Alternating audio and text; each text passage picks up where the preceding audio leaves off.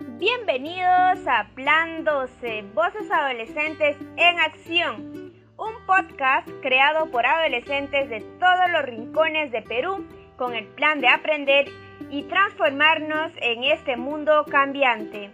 En este espacio, expertos, expertas y adolescentes como tú y como yo compartirán consejos y experiencias para desarrollar habilidades claves para nuestra vida. Además, dándonos tips para crear y gestionar proyectos sociales que impacten positivamente en nuestras comunidades.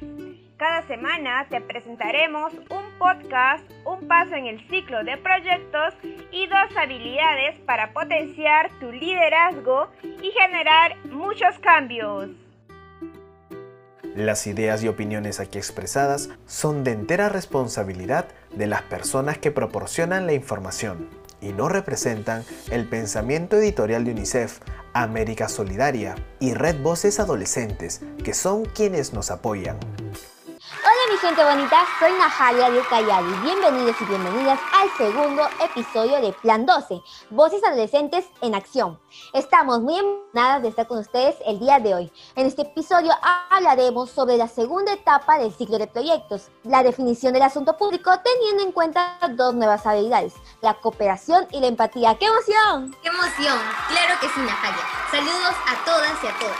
Soy su amiga Talía de la región de Ica y hoy nos acompañan dos invitadas muy especiales, quienes nos ayudarán a entender mejor estas habilidades. Acompáñanos en esta divertida aventura. Está con nosotros Heidi Julia Lazo, licenciada en Psicología Humana.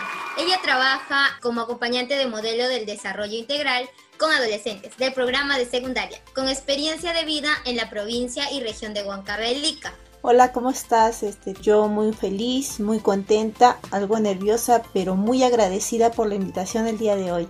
También nos acompaña hoy Fabiana Bautista Suárez, estudiante del quinto año de secundaria de la institución educativa Amistad Peruano-Japonés de ICA. Ella participa en diferentes espacios como la coordinadora de niños niñas y adolescentes, organizados de ICA, CONAU, organización encargada de ver y defender los derechos de niños, niñas y adolescentes, en la cual es la delegada de la base de la Tierra Prometida.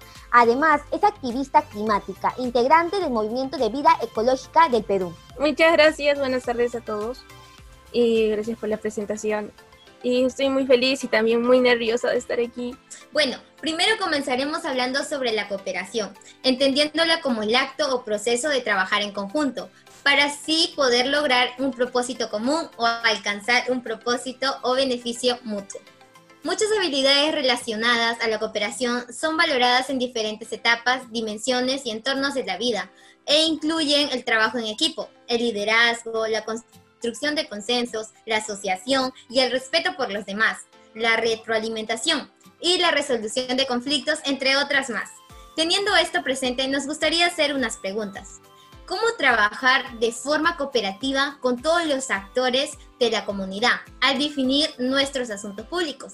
Bueno, haciendo una mesa de concertación donde puedan intercambiar ideas los diferentes líderes o representantes de la comunidad o de organizaciones que se escuchen entre ellos, que se apoyen unos a otros. Después de eso, eh, haya un plan de acción donde tengan unos proyectos a corto, mediano o largo plazo.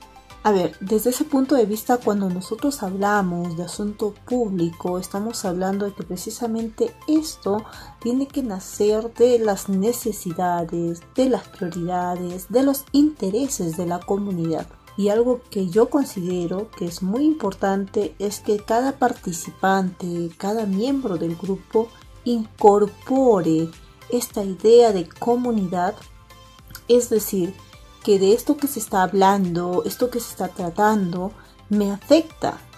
Y lo que me afecta a mí va a afectar a la comunidad. Y viceversa, ¿no? Lo que afecta a la comunidad me va a afectar a mí. ¿Qué consejos nos darían ahora a nosotros los y las adolescentes para trabajar en equipo? Una de las cosas que evidencian el trabajo en equipo es precisamente que pone en práctica todas las habilidades interpersonales que nosotros hemos aprendido y obviamente seguimos aprendiendo durante toda nuestra vida.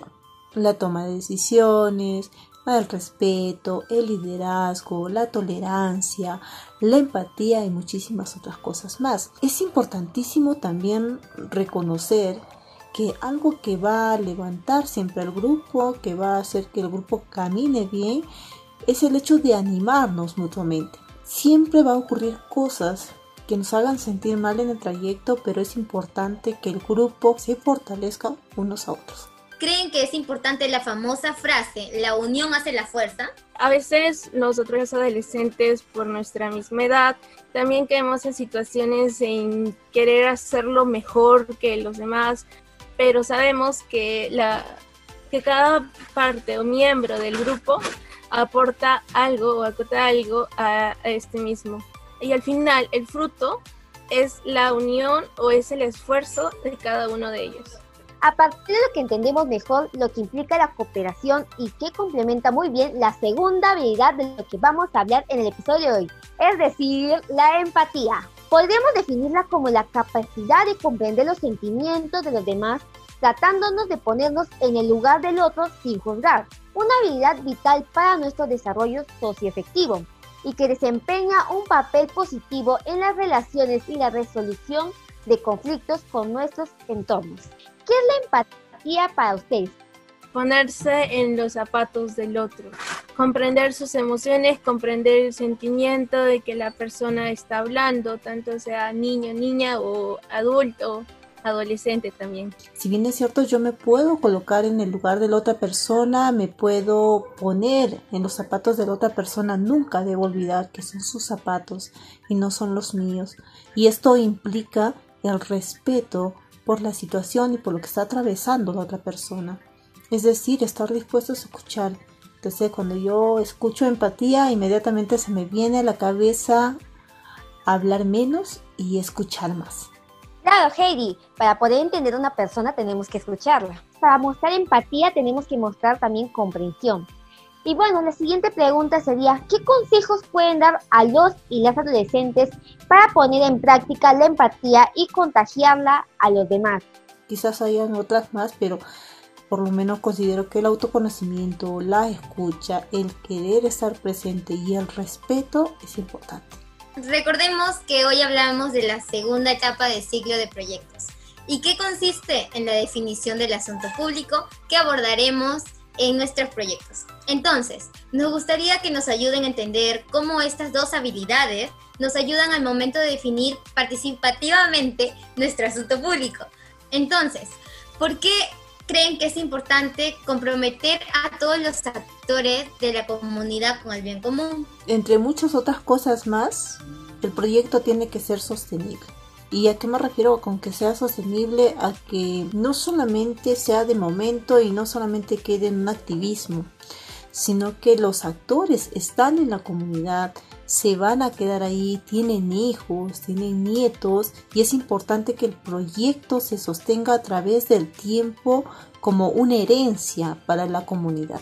Claro que sí, Heidi. Es muy importante que nuestro proyecto sea muy sostenible para que no dure un día o dos meses, sino dure para años más. Y como dices, una herencia. ¿De qué manera crees que podemos promover la participación de las personas y poder definir los asuntos públicos que abordaremos en nuestro proyecto? Bueno, actualmente, como estamos en pandemia, eh, no es posible ir de casa en casa, hacer eventos, que aglomeren personas. Y bueno, la alternativa sería por medios virtuales. Por ejemplo, podemos hacer encuestas y difundirlos en las diferentes redes sociales que hay y así poder llegar a más personas y que más personas se enteren de este proyecto, que den sus opiniones y que también podemos agregar otras cosas que ellos nos, nos digan. Claro que sí, Fabiana, es muy interesante. Ahora las redes sociales las usamos todos. Y bueno, entonces, ¿qué ventajas tiene que ser empático y trabajar de forma cooperativa al definir el asunto público? ¿Y de qué depende el éxito del trabajo en equipo? Cuéntanos, Heidi. Una de las grandes ventajas de las muchas que tiene creo que es el desarrollo personal y el crecimiento personal. El poder alimentarme de aquellas cosas positivas que también tienen los otros participantes va a incrementar en mí ¿no? mi esencia como ser humano y va a permitir ir mejorando no solamente mi alrededor, ¿no es cierto? Sino que yo mismo voy a ir buscando ese crecimiento continuamente. Obviamente las personas que viven conmigo van a ir mejorando en el camino. Las ventajas que podemos recoger del trabajo en equipo, tienes más, amplio el panorama porque al tener varias ideas y discutirlas de una u otra manera te hace tener más, claridad en el asunto público, ¿no? El éxito depende del respeto de las opiniones, intercambiando ideas, intercambiando realidades, se puede llegar a grandes cosas. Efectivamente, qué importante ha sido escuchar sus perspectivas y experiencias, los cuales nos permiten identificar las siguientes ideas principales. La cooperación nos genera oportunidades para desarrollar relaciones humanas, asumir responsabilidades individuales y colectivas, estimular nuestra creatividad, mejorar nuestra comunicación y trabajo en equipo. Todo esto contribuyendo a nuestro desarrollo socioafectivo y fortaleciendo nuestras habilidades. Claro que sí, Natalia. Y por otro lado, respecto a la empatía, hemos visto que es una habilidad que nos permite comprender a las personas y con las cuales convivimos y nos comunicamos con los demás de una manera comprensiva y asertiva. Eso fortalece las relaciones interpersonales y también contribuye a que seamos personas más genuinas, equilibradas y productivas. Ambas habilidades contribuyen en la definición del asunto público de nuestro proyecto, teniendo en cuenta que es importante involucrar a todos los actores de la comunidad para poder generar la toma de conciencia y el compromiso para lograr cambios sostenibles. El trabajo en equipo contribuye eficazmente la paz social, al permitir la gestión y posible resolución del conflicto de manera constructiva. Mediante el trabajo cooperativo no competimos, sino que sumamos fuerzas hacia un objetivo común. Podemos involucrar a las personas consultándoles sus principales preocupaciones, intereses y propuestas frente a los asuntos públicos. Estas consultas podemos hacerlas por diferentes medios físicos o virtuales, como conversaciones, entrevistas, encuestas u otros. Comprender las emociones y experiencias de las personas es importante para la solidaridad y el bienestar dentro de una comunidad.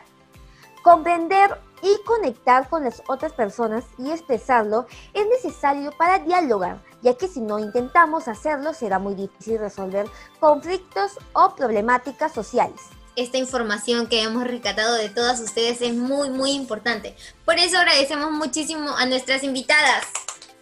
Aplausos.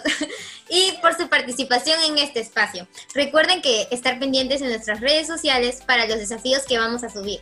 El reto de esta semana es tomarse una foto con su familia realizando una actividad del hogar de forma cooperativa y demostrando la importancia de la equidad.